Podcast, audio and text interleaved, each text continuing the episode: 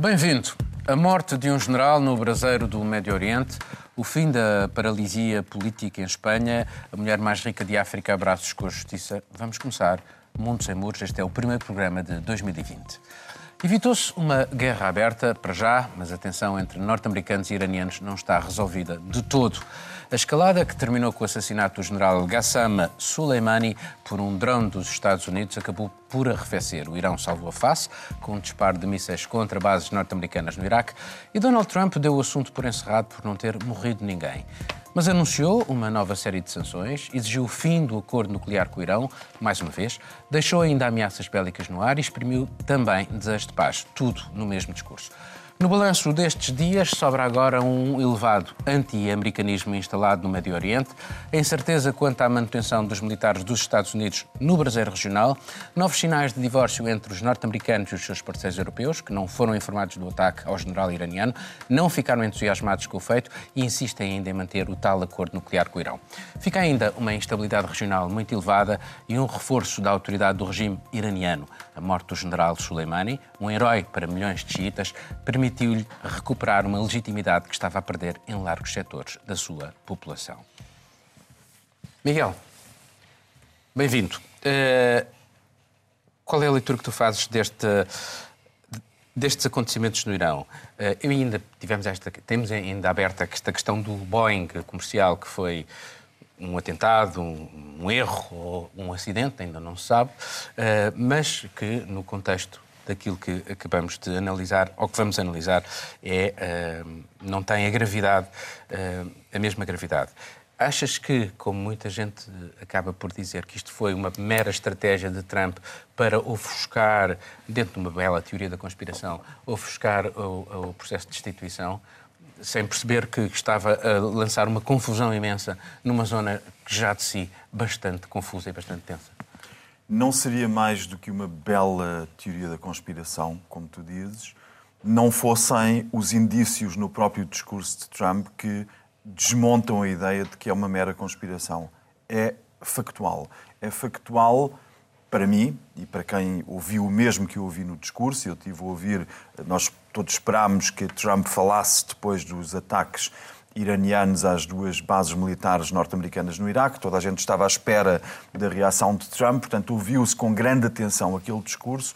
E o discurso um, em que uh, Trump falou de uma forma tão contida e tão moderada que estava quase irreconhecível, um, tem elementos que apontam claramente para um discurso, para uma, toda uma ação pensada no contexto eleitoral da sua uh, pretendida reeleição. E os momentos são muito fáceis de identificar. Para já, há um que é do que passou uh, despercebido, mas que ele diz expressamente, um, em que ele diz que estes ataques iranianos às duas bases uh, norte-americanas só foram possível com, os, com o dinheiro que a anterior administração deu aos iranianos. Isso é uma isto, falsa uh, isto, argumento. Porque, porque, não, porque não, é não foi dar dinheiro nenhum. Não, não, mas é o que ele diz. Obviamente que. Foi descongelada uh, uh, alguma, alguma verba que existia Sim, e que, Paulo, estavam, Paulo, Paulo, que estava congelada. Mas a questão se o argumento é falso ou verdadeiro é totalmente irrelevante. Nós estamos habituados a, a, às fake news vindas de Trump. Aqui o que conta é o facto de ele o dizer. E no momento em que ele se dirige, sobretudo, aos eleitores norte-americanos e diz expressamente que na origem destes atentados contra norte-americanos está a administração dos democratas e de Obama, ele está claramente a culpar, que é um absurdo total de lógica, mas que funciona. Ele está a culpar a anterior administração. Este foi o primeiro momento, deixa-me dizer. Este é o primeiro momento em que Trump culpa a anterior administração norte-americana pelos ataques de.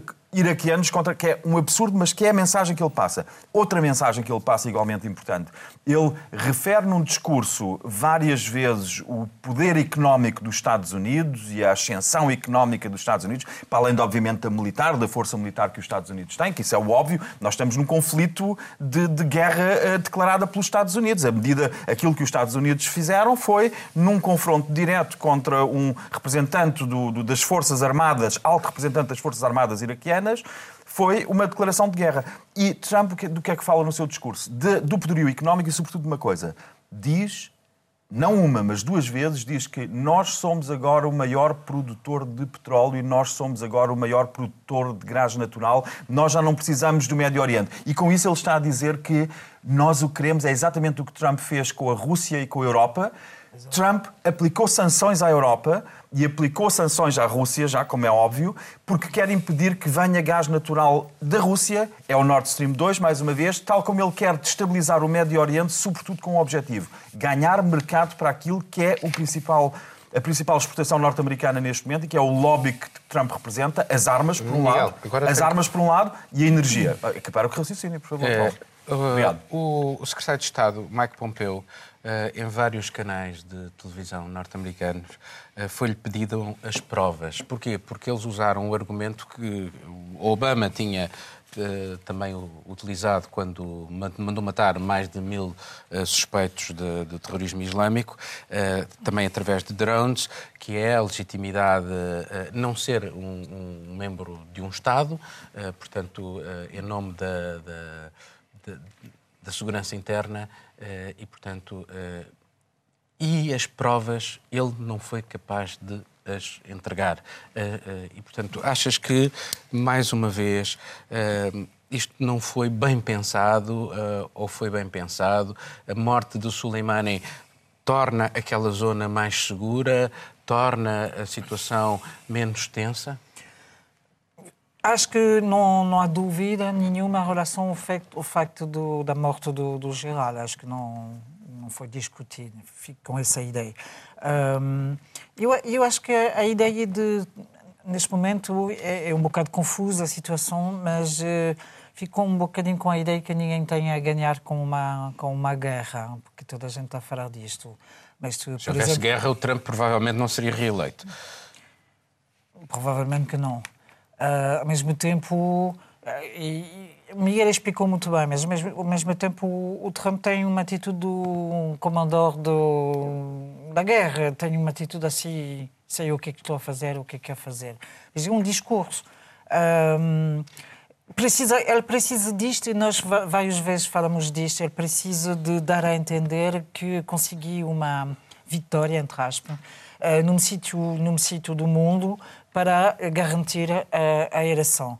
Um, eu vi um, uma sondagem que sabemos que as sondagens são isto, mas o, o sóculo, o sóculo, a base, a base, a base do eleitorado dele continua a apoiar uh, Trump, portanto não mudou e, e, e, ele está a fazer em relação a esse eleitorado, ele está a fazer, é tentar dizer eu, eu quero, faço, uh, comanda.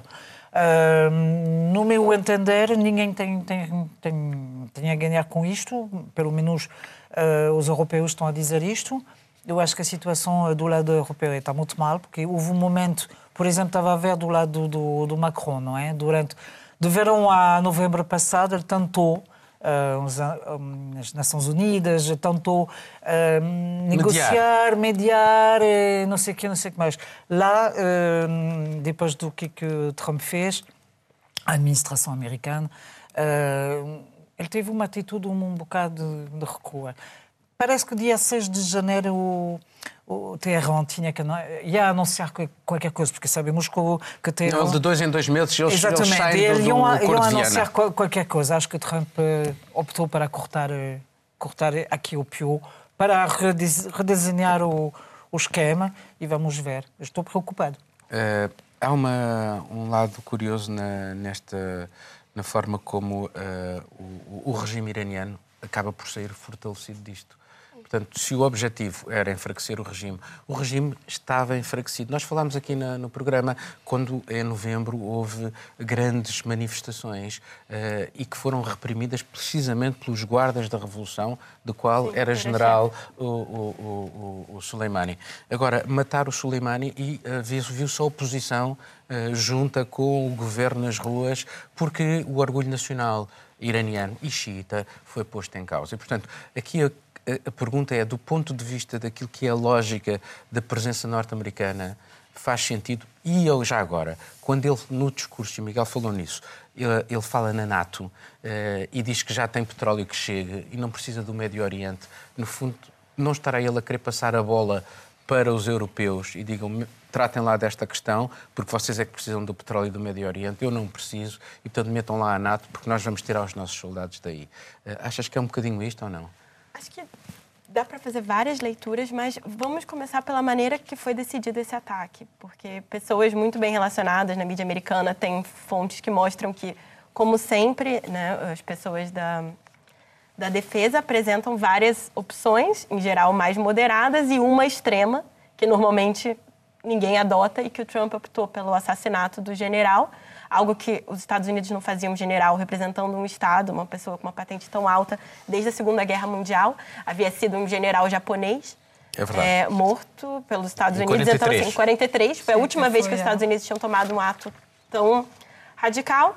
Enfim, Trump optou por isso e a questão é que ninguém sabia muito o que seria de se esperar. Claro que sabiam que haveria algum tipo de retaliação do Irão, mas provavelmente esse lado da união causada pela morte dele não foi pensado. Porque esse homem, ele está há 20 anos num centro de poder iraniano de uma maneira fantástica. E nos últimos anos é muito curioso que ele foi alvo de uma, uma espécie de propaganda do governo para mostrar a cara dele. Quando começou é, o tumulto do Estado Islâmico naquela região, de enfim conquistar parte do Iraque, conquistar parte da Síria, o Irão, que faz fronteira com naquela região, resolveu apresentar quem defendia os iranianos contra o Estado Islâmico. E houve uma propaganda intensa, inclusive com a cara dele na televisão, com jingles falando o nome dele. Então, era uma pessoa que teve todo E na teve Síria anos de- também, eu estive sim, lá e Teve anos de propaganda mostrando a cara dele, mostrando que era alguém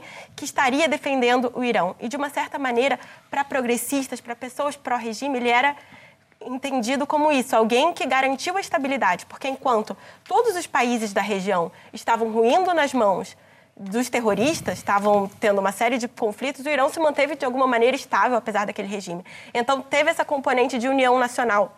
Porque o que nós vimos no funeral, e os jornalistas que estão no Irão, apesar de, enfim, eh, ter aquela mordaça do, do regime, mostraram muito isso.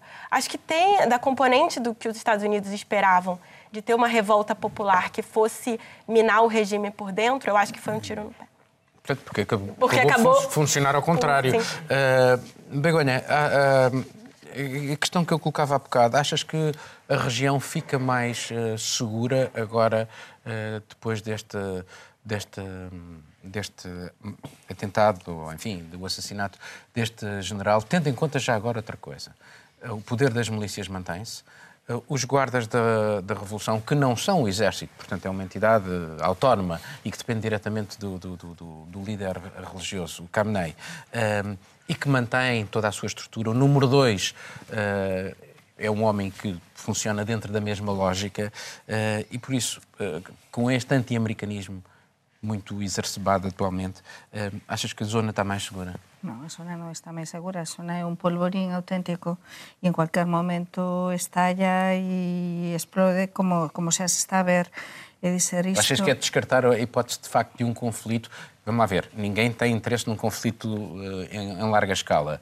Eh, a pergunta aqui é: o Irão vai continuar a- as, as pequenas provocações? Porque não foi eh, a história do.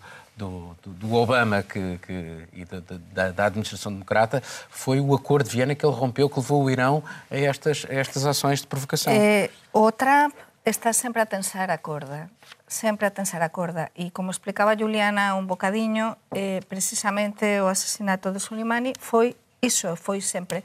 Ele tenta sempre ir máis alén do que sería recomendável e depois tenta voltar para atrás para eleficar, como aso que dixías tú, eu estou aquí para salvar aquí a, a situación e demais. De feito, eh, todos acompañamos o discurso dele decisivo de a dois días, no que mm, primeiro demorou muitísimo en aparecer públicamente, e houve chamamentos internacionais dos principais líderes mundiais para pedir, para pedir ao Trump, por favor, contenção. Foi clarísimo.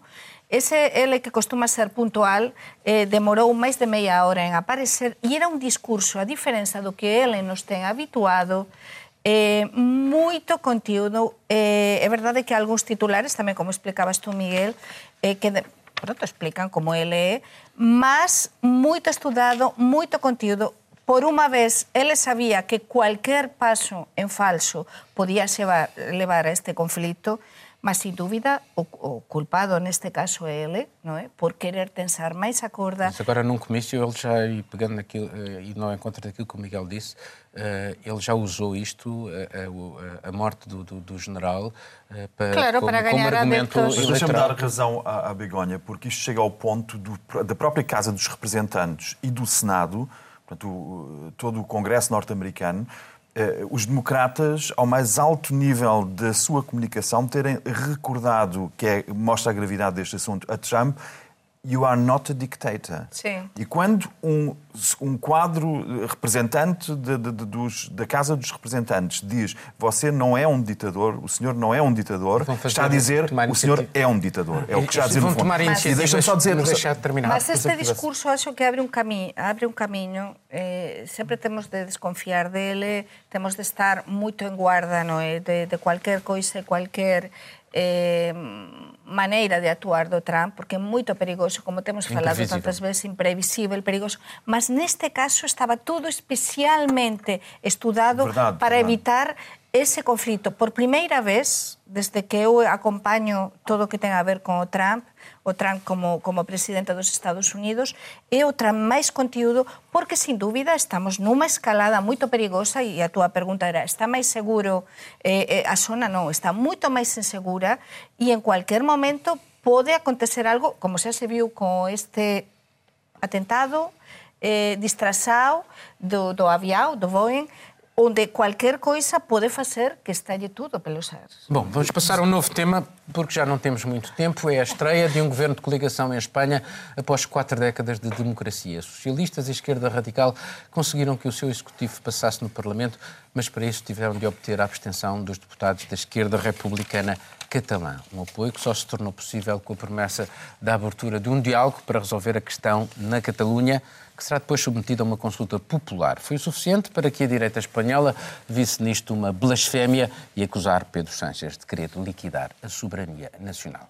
O novo governo vai ter uma difícil tarefa, pois será obrigado a negociar todas as leis com uma série de outras forças políticas, algumas com interesses muito diferentes. Podemos e PSOE, juntos, não têm a maioria parlamentar. Para já, o seu programa tem marcas de esquerda, como o aumento do salário mínimo e a subida dos impostos para os mais ricos e para as empresas. Hum, Juliana, isto vai funcionar, este governo, tendo em conta que eh, tem que negociar lei a lei, lei a lei. Bem, tendo em conta isso, tendo em conta as últimas quatro eleições num período tão curto em Espanha, Quatro tendo... anos. assim, Duas num ano.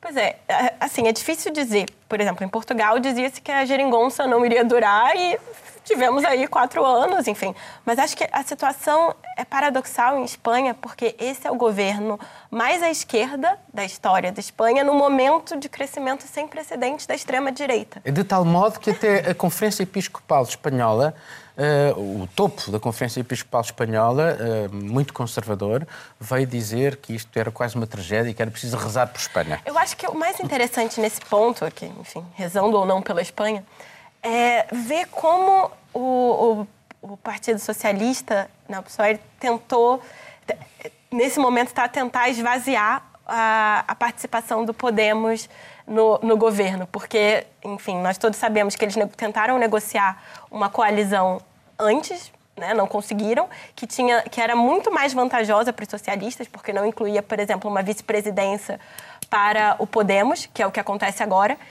E, enfim, eles foram às eleições confiantes de que teriam votos suficientes para ter um acordo melhor, não conseguiram e agora tiveram que fazer muito mais cedências ao Podemos, inclusive uma vice-presidência para o Iglesias. Só que, o que, que os socialistas estão tentando fazer nesse momento? Encheram de vice-presidências, porque tentaram para diminuir isso. Então, parece que agora são quatro, ainda não saíram os nomes do, do governo, não saíram a lista dos ministros, não bateram o martelo, mas assim, já temos quatro vice-presidentes. Então, assim, é um sinal também dos socialistas de que eles estão nessa coligação, mas eles também não estão tão dispostos assim a ceder. Acho que nesse momento para o Podemos significa bastante, porque é um partido que, apesar de ter saído enfraquecido das urnas, teve é, um, conseguiu chegar ao governo e principalmente acho que manda um sinal interessante sobre a Catalunha, porque o que permitiu a última, a formação desse governo, foi justamente abrir um diálogo com a Catalunha. Agora, nós sabemos que isso vindo do Sanches é nada porque nos últimos seis anos ele mudou de posição sobre a Catalunha pelo menos seis vezes. Ele chegou aí à Catalunha dizer que queria um diálogo, dizer que queria alguma coisa e quando teve a chance manteve a questão dos, dos presos políticos, que é algo que eu sei que eu vou deixar para o Miguel falar. Mas acho que é, é realmente. Por Espanha só, fico com os Não, estamos rezando, estamos rezando por, por Espanha, mas eu acho que realmente a questão da Catalunha vai continuar a ser fundamental. Achas que o, este governo, que não tem maioria no Parlamento, está refém das forças catalãs? Refém. É o que a direita diz. Sim, porque eles não têm maioria, eles não têm maioria para, para, para aprovar leis. Sim, mas uh, penso que não há muita alternativa nessa situação atual da Espanha. Não há muita alternativa ao Sanchez. E é um governo tal e qual. Uh, porque as, as três direitas, a extremista, Vox, ao PP e aos Cidadãos, cidadãos uh, tem 150 votos. 151. 151? Tinha 150, pronto, paciência.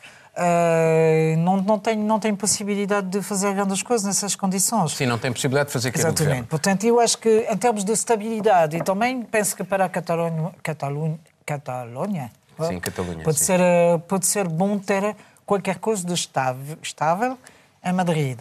Agora, penso que vai ser complicado, porque de facto uh, Sanchez obteve a abstenção dos três deputados de catalães, mas. Uh, mais de três. Mais, 13. 13. 13. Ah. 13. 10 mais 3. 13 que, que fizeram tudo em prato limpo, mas penso que as negociações vão ser muito complicadas. Eu acho. Eu acho que... Eles já disseram que isto não é um cheque em branco. Uh, Miguel... Não é um cheque em branco, mas só, só, para dizer, também, também temos que ver qual tipo de governo o Sanchez, acho que é domingo que vai apresentar, daqui a pouco. Uh, e acho que isso é importante, mas de facto é uma gerigonça e se funciona vai dar inveja à gerigonça do, da, da, antiga legislatura. Miguel, ao mesmo tempo não podemos dissociar isto daquilo que se está a passar uh, no Parlamento Europeu e com o Tribunal de Justiça da União Europeia, que veio dizer que o Oriol Junqueras, que está preso, uh, que foi condenado pela Justiça Espanhola, mas que não estava condenado na altura de, de, das eleições para o Parlamento Europeu, tem direito à imunidade e uh, o Parlamento Europeu espera que ele uh, e outros possam estar presentes no, nesse, nesse fórum. Um, até que ponto é que esta diferente também com a Europa não uh, vai tornar uh, o discurso da extrema-direita mais violento também contra a Europa. Portanto, em, em, dois pontos, é contra a Catalunha e contra a Europa. E isso não será um argumento para eles crescerem eleitoralmente. Bem, não sei se não é perigoso eu falar agora, porque fica a última palavra para a Begonha sobre este assunto. Pode ser perigoso.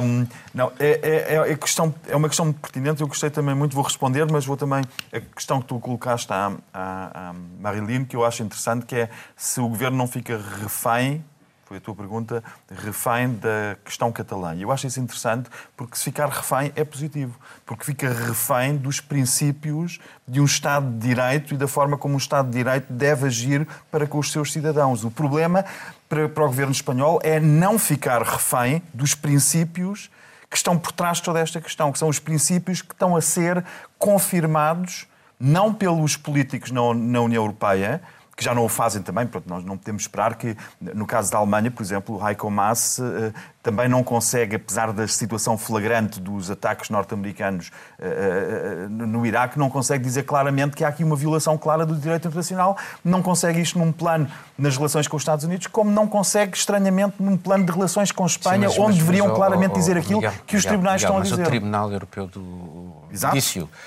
Que eles têm direito a, a, tomar posse. E dilo muito bem, dilo muito bem, no momento em que o Tribunal Europeu diz que havia uma imunidade de Junqueras, que ele não poderia, que tinha sido eleito antes de ter ser preso, antes de ser preso, agora temos os tribunais espanhóis a recusar uh, libertá-lo. Isto é de uma gravidade, de facto, em que são a, a entidade de último recurso para repor os direitos humanos e dos, destes cidadãos são os tribunais, não são os outros governos da União Europeia. Isso é grave, mas temos também o bom exemplo no Parlamento Europeu agora, da fração dos Verdes, por exemplo, eh, eleger os deputados catalães para posições de alta representação no Parlamento Europeu. Um deles, esse, um esse deles é um passo muito positivo. Portanto, eu acho que neste, neste, uh, neste, nesta trajetória, Espanha acabará, há muitos indícios disso, por parte dos tribunais, por parte do Parlamento Europeu, por parte da própria constelação do governo de Sánchez, a posição espanhola retrógrada que nós temos visto até agora e repressora vai ter que ser revista. Na origem disto tudo esteve o PP, não esqueçamos, PP esse do qual saiu grande parte, saíram grande parte desta ala que agora é a extrema-direita e o Vox, e nós vimos a forma como, como eles encaram a Europa. Aliás, o Vox fez um mapa da Península Ibérica em que incorporou já Portugal na Península Ibérica. Ao mesmo tempo, há uh, historiadores que uh, uh, descobriram documentos que provam que a ideia de conquistar Portugal, que era sempre apresentada, ah, isso é um mero exercício para os generais, para os oficiais topo ensaiarem uma espécie de ficção que seria um, um ataque a Portugal para incorporar Portugal em Espanha surgiram documentos que mostram que isto é, foi muito mais do que um mero eh, estudo académico. E esta extrema-direita eh, espanhola é, de facto, muito perigosa. O que estão a fazer na Catalunha gostariam de fazer, aparentemente, em toda a Península Ibérica. Portanto, é bom que a Europa esteja atenta, é bom que o Parlamento Europeu ganhe força e seria muito bom que os tribunais espanhóis cumprissem o que os tribunais europeus exigem. Porque, senão, resta Eh, Begonha. orarmos por Espanha. Be- Begonha, achas que Sánchez tem capacidade para resolver a questão catalã, tendo em conta eh, que eh, vai, depois das negociações, essa negociação terá que ser submetida eh, a, um- a uma consulta popular. Ele não fala em referendo, fala em consulta popular. A ERC diz que está à espera que isso possa ir para lá daquilo que está escrito na Constituição. Portanto, já aqui temos umas balizas diferentes. Estive a ouvir e a escutar con atenção todo o que estaban a dizer os colegas e cada cual acrescentou alguma coisa interesante. En consunto, desde dentro, como española e como coñecedora e boa coñecedora do meu país, tanto desde a Galiza como desde a Rioja eh, rexións moito diferentes, moito máis eh, con sensibilidades diferentes, posso dizer que o protagonista indiscutível deste novo goberno, sin dúbida, eh, vai ser a Esquerra Republicana de Cataluña. Sin o apoio, sin o apoio da Esquerra Republicana de Cataluña, este goberno non se pode sustentar ni cinco minutos. Há unha frase, os xornalistas adoramos e os analistas mm, das frases. Há unha frase que define absolutamente todo. A portavoz da Esquerra Republicana no outro día no debate que eu comentei numa radio portuguesa. E é, este goberno, e vou dizer en español, este goberno me importa un comino. É dizer, eles teñen, eh, non se importan do goberno, o que queren é conseguir o seu objetivo. Por tanto, é indiscutível, temos de analizar as coisas con frieza, que a cuestión da Cataluña vai implícita neste goberno. Mas eu acrescentaría eh, desde dentro, que por outra parte há coisas interesantes neste novo goberno que aínda non tomou pose por primeira vez, nisto tamén é histórico, en España normalmente cando toma pose o primeiro ministro, inmediatamente depois, se fez así desde o 78, se anuncian os ministros. Só que este goberno é histórico desde o comenzo. É o, o primeiro goberno en España de coaligasao. Isto non é unha seringonza, Maguilín, porque seringonza non foi coaligasao. Isto é unha col, coaligación na que o Pablo Iglesias ten unha vicepresidencia, na que há cuatro ministros, por certo, un, unha delas galega eh, de Podemos, de Unidas Podemos, mas non só iso, é que até até domingo, como, como decías tú, non vamos coñecer o nome dos ministros. Entón, aquí unha luta pelo poder, como dixías tú e moito ben, entre o Pablo Iglesias e o Pedro Sánchez, entre o PSOE. Tamén son Pablo e Pedro, como no caso da Troika tiñamos o Pedro Pasos Coello e o Paulo Portas, o que eles de direita e aquí temos temos de esquerda. Temos un casal no goberno, tanto se criticou de Portugal un casal no goberno, temos o Pablo Iglesias e a súa muller, a súa compañeira, Irene Monteiro, tamén no goberno, e vamos ter tamén, eu fico tranquila por unha parte, o Pedro Sánchez non é tan tonto como moitos pensan, E ele fez uma jogada para mim mestra, uma jogada, uma boa jogada, Paulo, quando inicialmente íamos ter três vicepresidências, não é? O Pablo Iglesias ia ter uma vicepresidência e quando eu voltei cá, depois das férias, anunciou-se, e eu recebi o comunicado, que mm, se anunciarían os ministros ese día, o mesmo día que, que, que o Pedro Sánchez tomou pose. Que aconteceu? Aconteceu unha luta de poder entre eles porque Podemos anunciou moito rápido, antes de o Pedro Sánchez tomar, tomar pose, o nome dos ministros.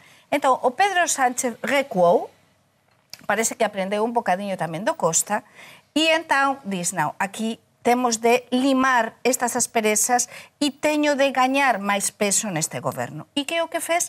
Anunciou ontem, por sorpresa, unha nova vicepresidencia, que é unha vicepresidencia que vai ter unhas funções moito parecidas a de Pablo Iglesias, porque toda a transición ecolóxica, eh, eh, todos os acordos com a NATO... E achas que isso é de mestre? É? Espera. Isso? Achas que isso é de Olha, mas nós já vamos ter que... Coisa, Miguel, vamos uma, ter que passar por outro, uma coisa outro mais, assunto. Miguel, tu falaste, muito, tu falaste muito e estou a acrescentar outras mas coisas. agora eh, vai direta para mas acabar este assunto. Mas com todo isto, o que chegamos é que vai ser un goberno moito frágil, tamén foi outra das preguntas do Paulo, moito frágil, un goberno que vai estar sustentado pelos pela esquerra republicana e tamén non nos esquezamos por Bildu, a antiga R Batasuna que apoiou ETA. E, então, en España está todo neste momento pelos ars por un difícil equilibrio no que todo pode acontecer, mas para mí algo positivo que, alén do número de mulleres,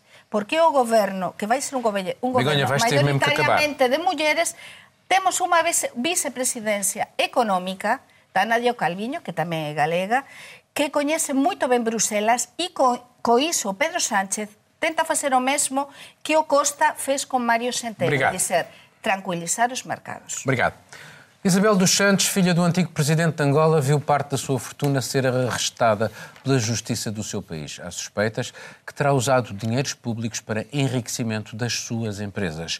O processo poderá durar anos e ter ainda consequências em Portugal, onde a empresária tem também uma série de interesses da energia à banca, passando pelas telecomunicações. Também aqui, os seus bens correm o risco de serem apreendidos. Em Portugal, ao longo de décadas, de banqueiros a gestores, de advogados a políticos, de jornalistas a contabilistas, foram muitos a fazer vénias à empresária angolana. Isabel dos Santos tem agora a residência no Dubai e, segundo o Jornal Económico, adquiriu a cidadania russa, dando agora por Isabel Dozonovna Kukaeva. Neste país, as atividades da mulher mais rica da África passam por empresas offshore, contas em diferentes bancos e negócios no mundo do petróleo. Uh, depois de anos, de facto, a fazer vénias ao poder angolano, ao poder de Eduardo Santos e daquelas pessoas à sua volta, Miguel, achas que uh, isto vai ter uh, repercussões em Portugal, tendo em conta, uh, enfim, alguma subserviência de muitos setores aqui àquilo que era o poder de Eduardo Santos? Vai ter, está a ter, mas não é nada de novo para um país como Portugal, porque uh, aqui uh, estamos mais do que habituados a ver gestores de, de, um poder imenso cair em desgraça por variedíssimas razões, a maior parte delas do foro criminal.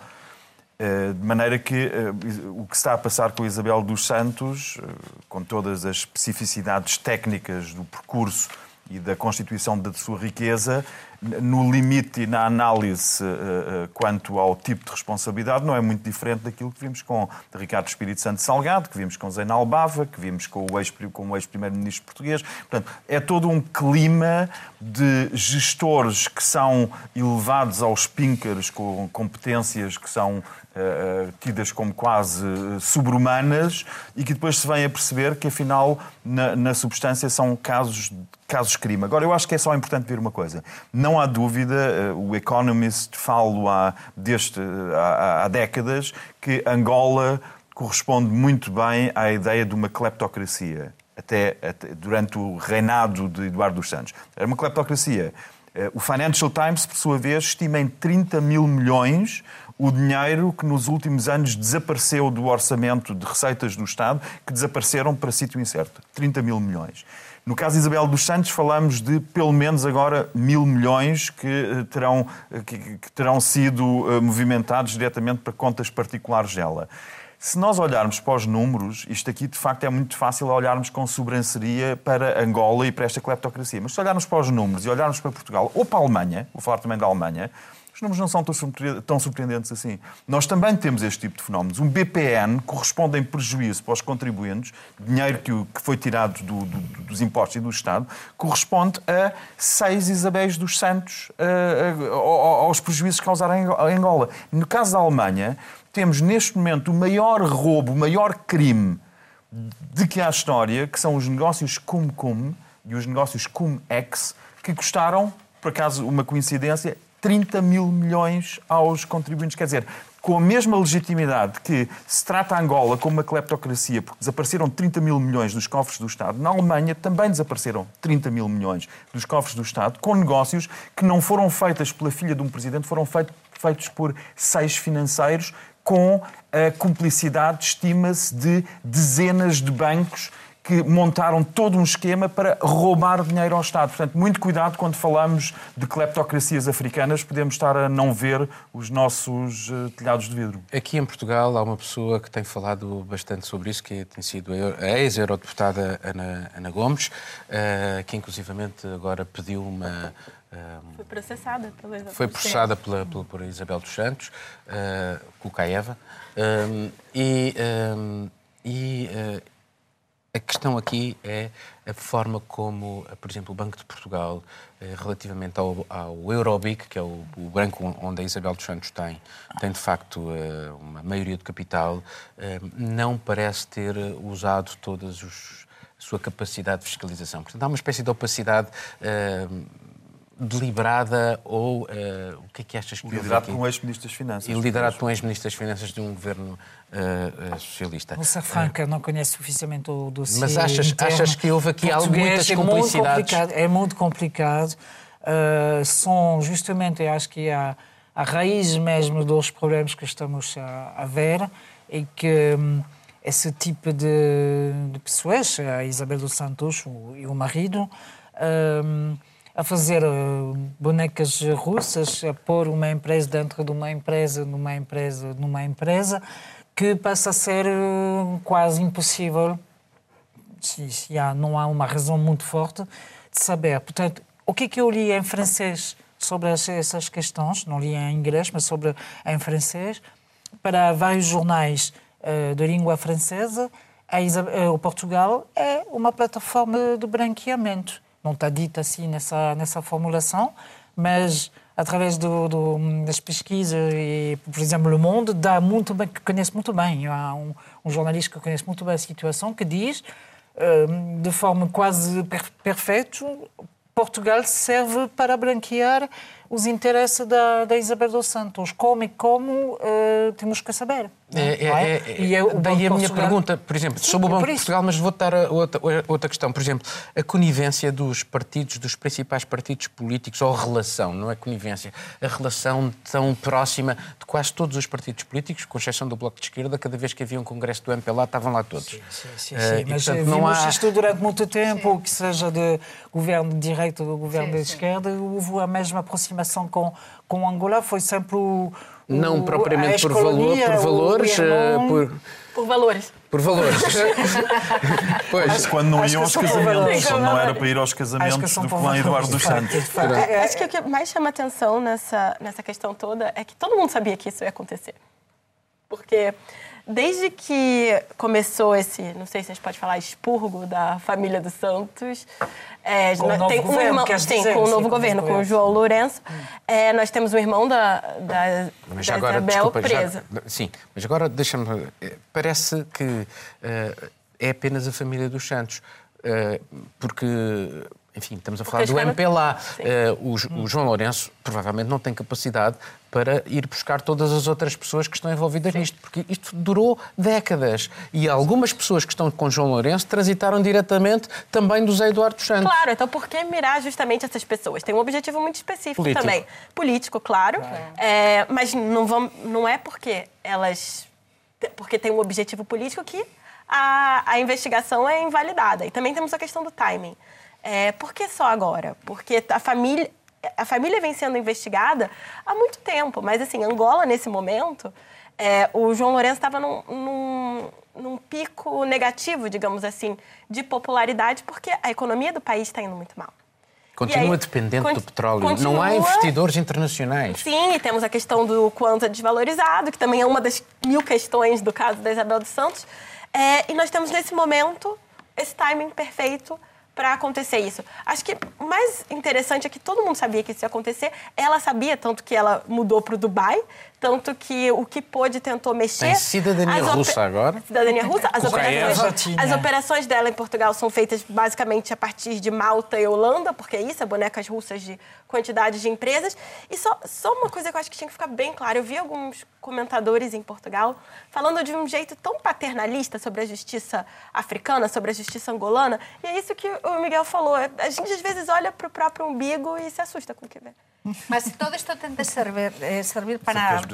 Tamén, como, como estamos a dizer, e acho que coincidimos todos nisto, para nos ollar para nós propios tamén é verdade europeos, e é verdade que Portugal sempre teve un pronto, proteccionismo, es eso de con esta familia, con, con, con o régimen de, de Angola, e, e nós comenzamos a falar neste visto, eh, neste Mundos e Muros, a, quando dois anos, xa, xa desde que tomou pose eh, o, sí. novo, o novo presidente eh, angolano, eh, comenzamos a falar desta, se si habería mudanza, non habería mudanza, realmente está a haber mudanzas.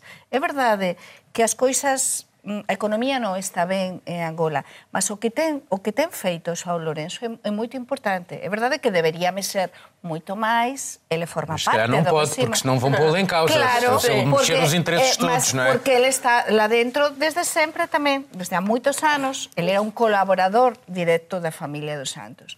Mas o que ele ten feito é moito importante. Entón, temos de dar tamén un voto de confianza, aínda que se xa o timing, se xa o momento. Eh, en política xa sabemos que non há o nada FMI, así gratis. O FMI vê com sí. muita preocupação mas, a eh, situação económica de Angola. Mas para mí o seguinte, que vai acontecer con Isabel dos Santos? Porque está se, eh, Estás a comentar moito en Portugal de, de Isabel dos Santos, é verdade o que o que publica Xornal Económico de agora eh, que é cidadá. Sim, mas, mas vamos a ver, era mas alguém que vai mas oh, oh, Begonha, Begonha, Begonha, era uma pessoa que uh, uh, até a imprensa portuguesa uh, punha, Sim, sim, não se podia uh, falar dela. Coitadinha, começou a vender ao deslumbramento. Mas isso é o tradicional deslumbramento da imprensa com quem detém grandes fortunas em Portugal. Mas João Berardo, tem dinheiro, João Berardo dela na Galp, na Mel, lá. Desculpem que eu non falei até ah, agora. Te... Cando este tipo de empresarios entran a, a, a dominar eh, medios de comunicación social, acontece o que acontece, non é?